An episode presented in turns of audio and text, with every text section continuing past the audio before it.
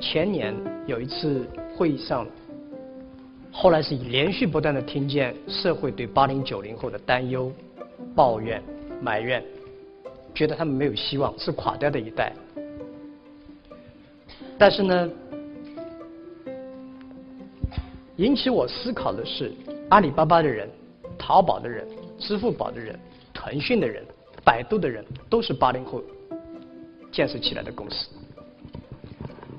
就像刚才所有提的问题，我深为大家骄傲。我问我自己，二十岁的时候能不能有这个水平、这种胆略、这种想法提这样的问题？我没有。这就是我坚信不疑的认为。我们八零后要比七零后、六零后、五零后更加成熟、更加成长、更有希望。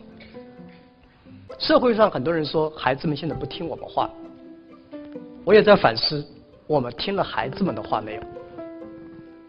八零后、九零后，我觉得是我们的产品，我们没有理由、权利和责任去批判我们的产品。我们唯一有的权利和责任是完善我们的产品，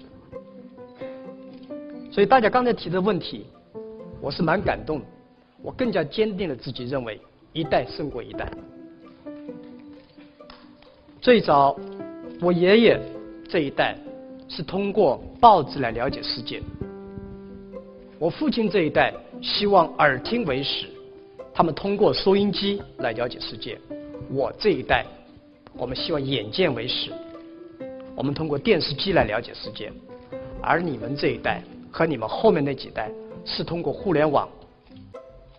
你们告诉我们，我们不希望听见别人告诉我们的，我们想参与，这就是社会的进步。